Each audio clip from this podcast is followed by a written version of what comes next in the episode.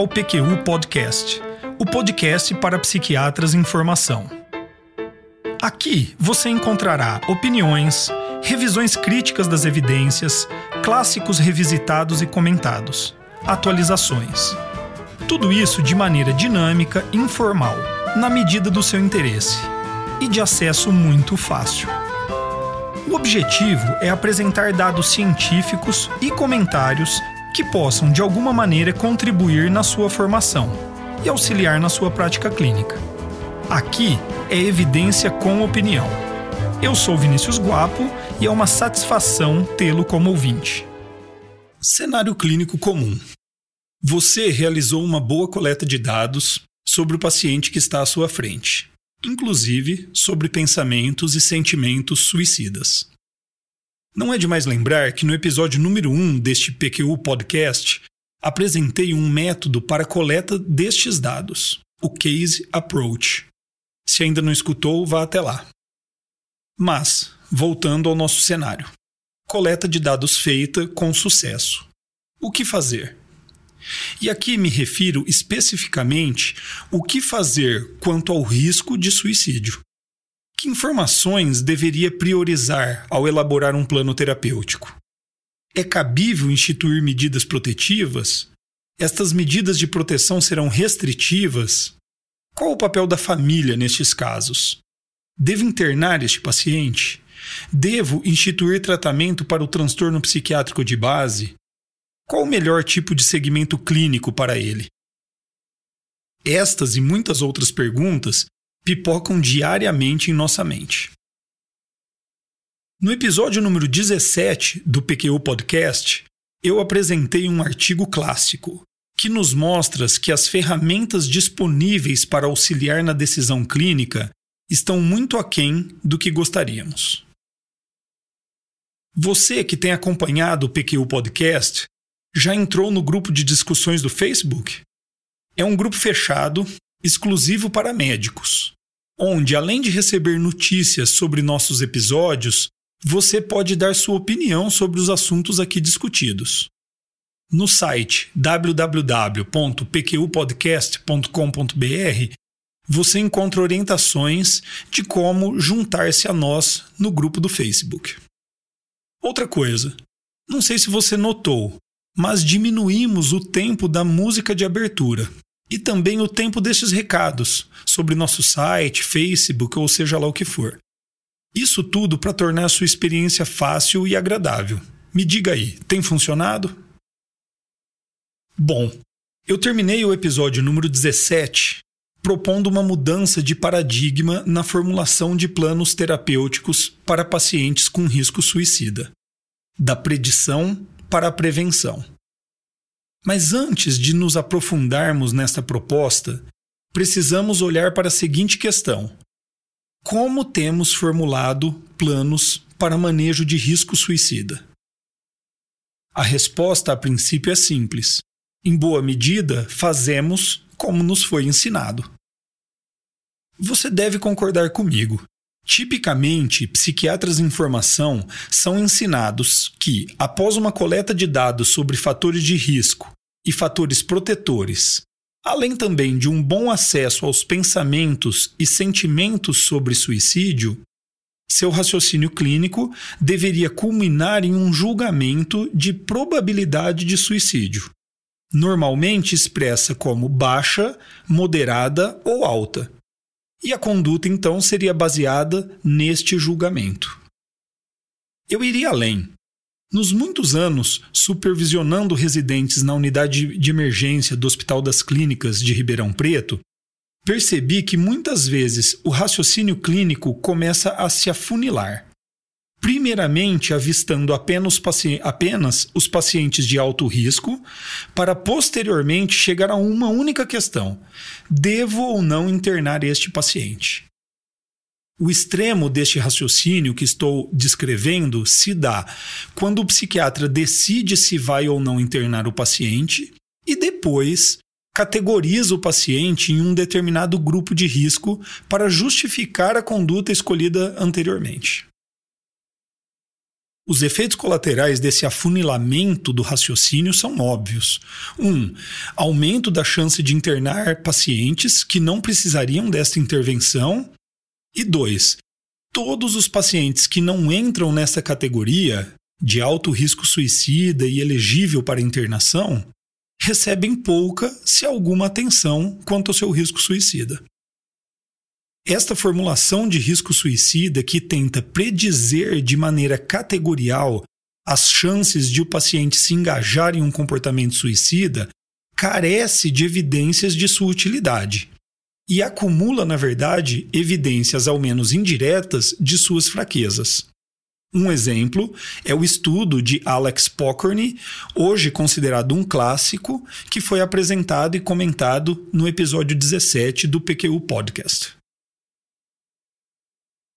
O modelo de formulação de risco suicida que vou descrever hoje foi apresentado em um artigo do Anthony Pisani e colaboradores, publicado no periódico Academic Psychiatry em agosto de 2016, acompanhado aqui, é claro, de alguns pitacos meus.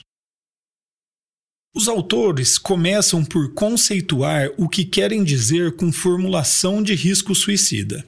Abre aspas, uma síntese concisa de informações com base empírica sobre os fatores de risco e o estado atual dos estressores agindo sobre o paciente, assim como os recursos disponíveis naquele momento e lugar específicos. Fecha aspas.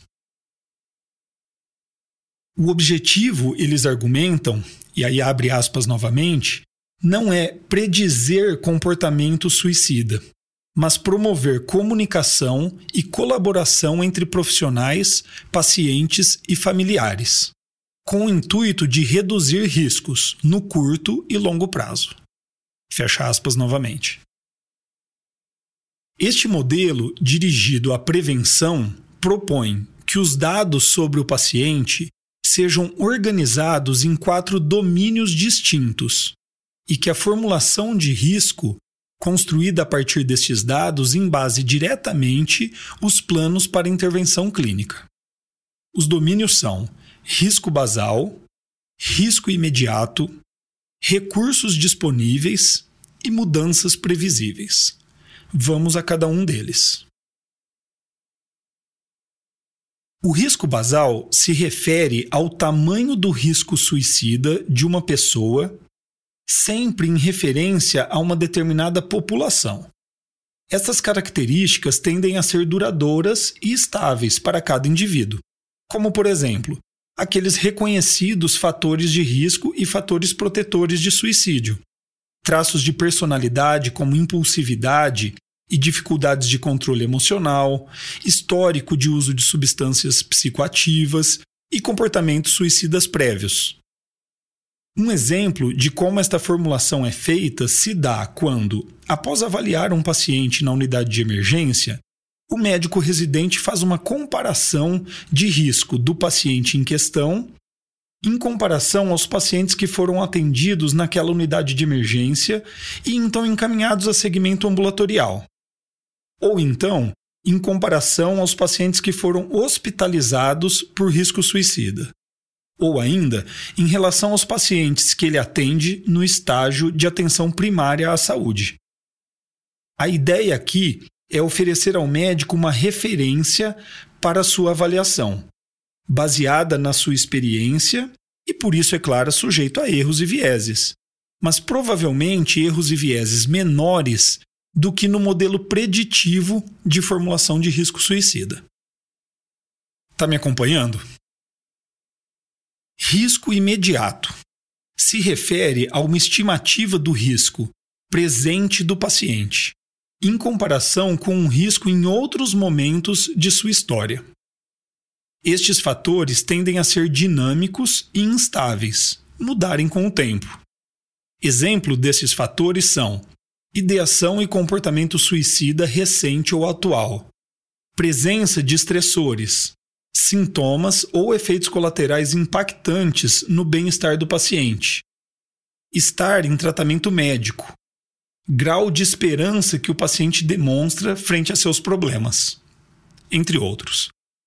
Neste caso, a tarefa é estabelecer comparações de risco entre o estado atual do paciente, seu risco basal e seu risco no pior ou nos piores momentos de sua vida. O objetivo com isto não é melhorar a predição de suicídio a longo prazo, mas sim delinear a intensidade das medidas protetivas necessárias nesse momento exato. A somatória do risco basal com o risco imediato resulta em uma medida de vulnerabilidade do paciente ao suicídio, que é ancorada em dados epidemiológicos, contexto e momento. Ainda o que chamamos de recursos disponíveis se refere ao conjunto de ferramentas acessíveis ao paciente e à equipe para o apoio ao tratamento e aos possíveis momentos de crise que ele venha a ter. Isso é diferente daqueles dados que devem ser vistos como fatores de proteção no domínio que chamamos de risco basal. Por exemplo, ser casado é um fator protetor. Agora, viver com um cônjuge empático ao sofrimento do paciente, disponível e capaz de tomar decisões em momentos de crise, isto é um recurso disponível. Outros exemplos seriam resiliência do paciente a estados de sofrimento emocional, acesso e boa vinculação com o serviço de saúde ou com o médico responsável, boa resposta a medicações que possam proporcionar um rápido alívio sintomatológico em momentos de crise, entre outros. Mudanças previsíveis se refere a eventos ou estressores que, caso ocorressem, levariam, quase que certamente, a uma alteração significativa no risco do paciente. É claro que eventos com impacto negativo são particularmente perigosos, por poderem levar a uma rápida escalada no risco suicida. Mas os eventos com potencial impacto positivo também ajudam muito ao embasar a formulação de um plano de manejo de risco. Os autores sugerem que, em todo paciente com risco suicida, o médico tente identificar ao menos duas mudanças previsíveis. Exemplos típicos seriam aniversário de eventos significativos, como por exemplo o aniversário de morte de um ente querido. Alta após uma internação psiquiátrica ou a expectativa de um rompimento de relacionamento amoroso. Mas esta avaliação deve ser individualizada e eventos que para muitos seriam neutros ou até mesmo positivos, para um determinado paciente pode ter um significado diferente uma festa de formatura para o paciente que não conseguiu finalizar o curso, por exemplo, encontro familiar para o paciente que tem se sentido culpado ou humilhado pela família, qualquer evento social com exposição à bebida alcoólica para um paciente em que usar substâncias psicoativas sabidamente aumenta o risco de um ato impulsivo, e aqui a lista pode não ter fim, na verdade.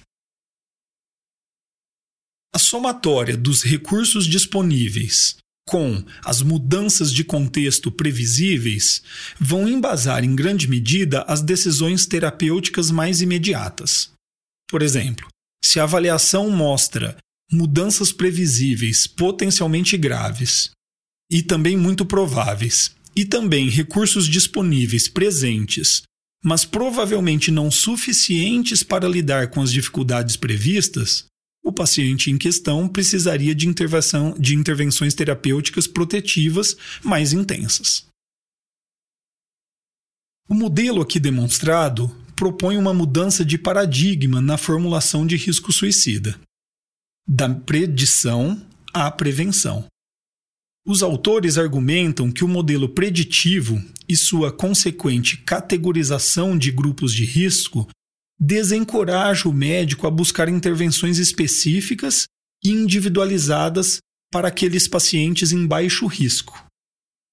Ao mesmo tempo que encoraja intervenções intensas, porém também pouco individualizadas para os pacientes em alto risco. O problema aqui é que esta categorização nunca demonstrou ser eficaz em predizer os pacientes que de fato necessitam de intervenção. O modelo baseado em prevenção também carece de evidências científicas para defender seu uso. O que me faz pensar que ele seja útil é que, enquanto o modelo preditivo encoraja uma decisão do tipo tudo ou nada, ou interna ou da alta, o modelo preventivo propõe a instituição de intervenções individualizadas para um número maior de pacientes. Enquanto carecemos de evidências, fiquemos com o bom senso. Espero que tenham gostado de mais esse episódio do PQU Podcast. Opiniões, dúvidas, questionamentos? Participe do nosso grupo no Facebook. Lá há espaço para discussões conosco e com outros ouvintes. O acesso a ele é simples e rápido. Basta se cadastrar em nosso site. Assine o feed do podcast. Se você está no iTunes ou em qualquer plataforma de podcast, basta clicar em assinar e receberá automaticamente nossos novos episódios em seu aplicativo. Visite nosso site www.pqpodcast.com.br. Lá você encontrará as referências citadas neste e em outros episódios. O PQU Podcast agradece sua atenção.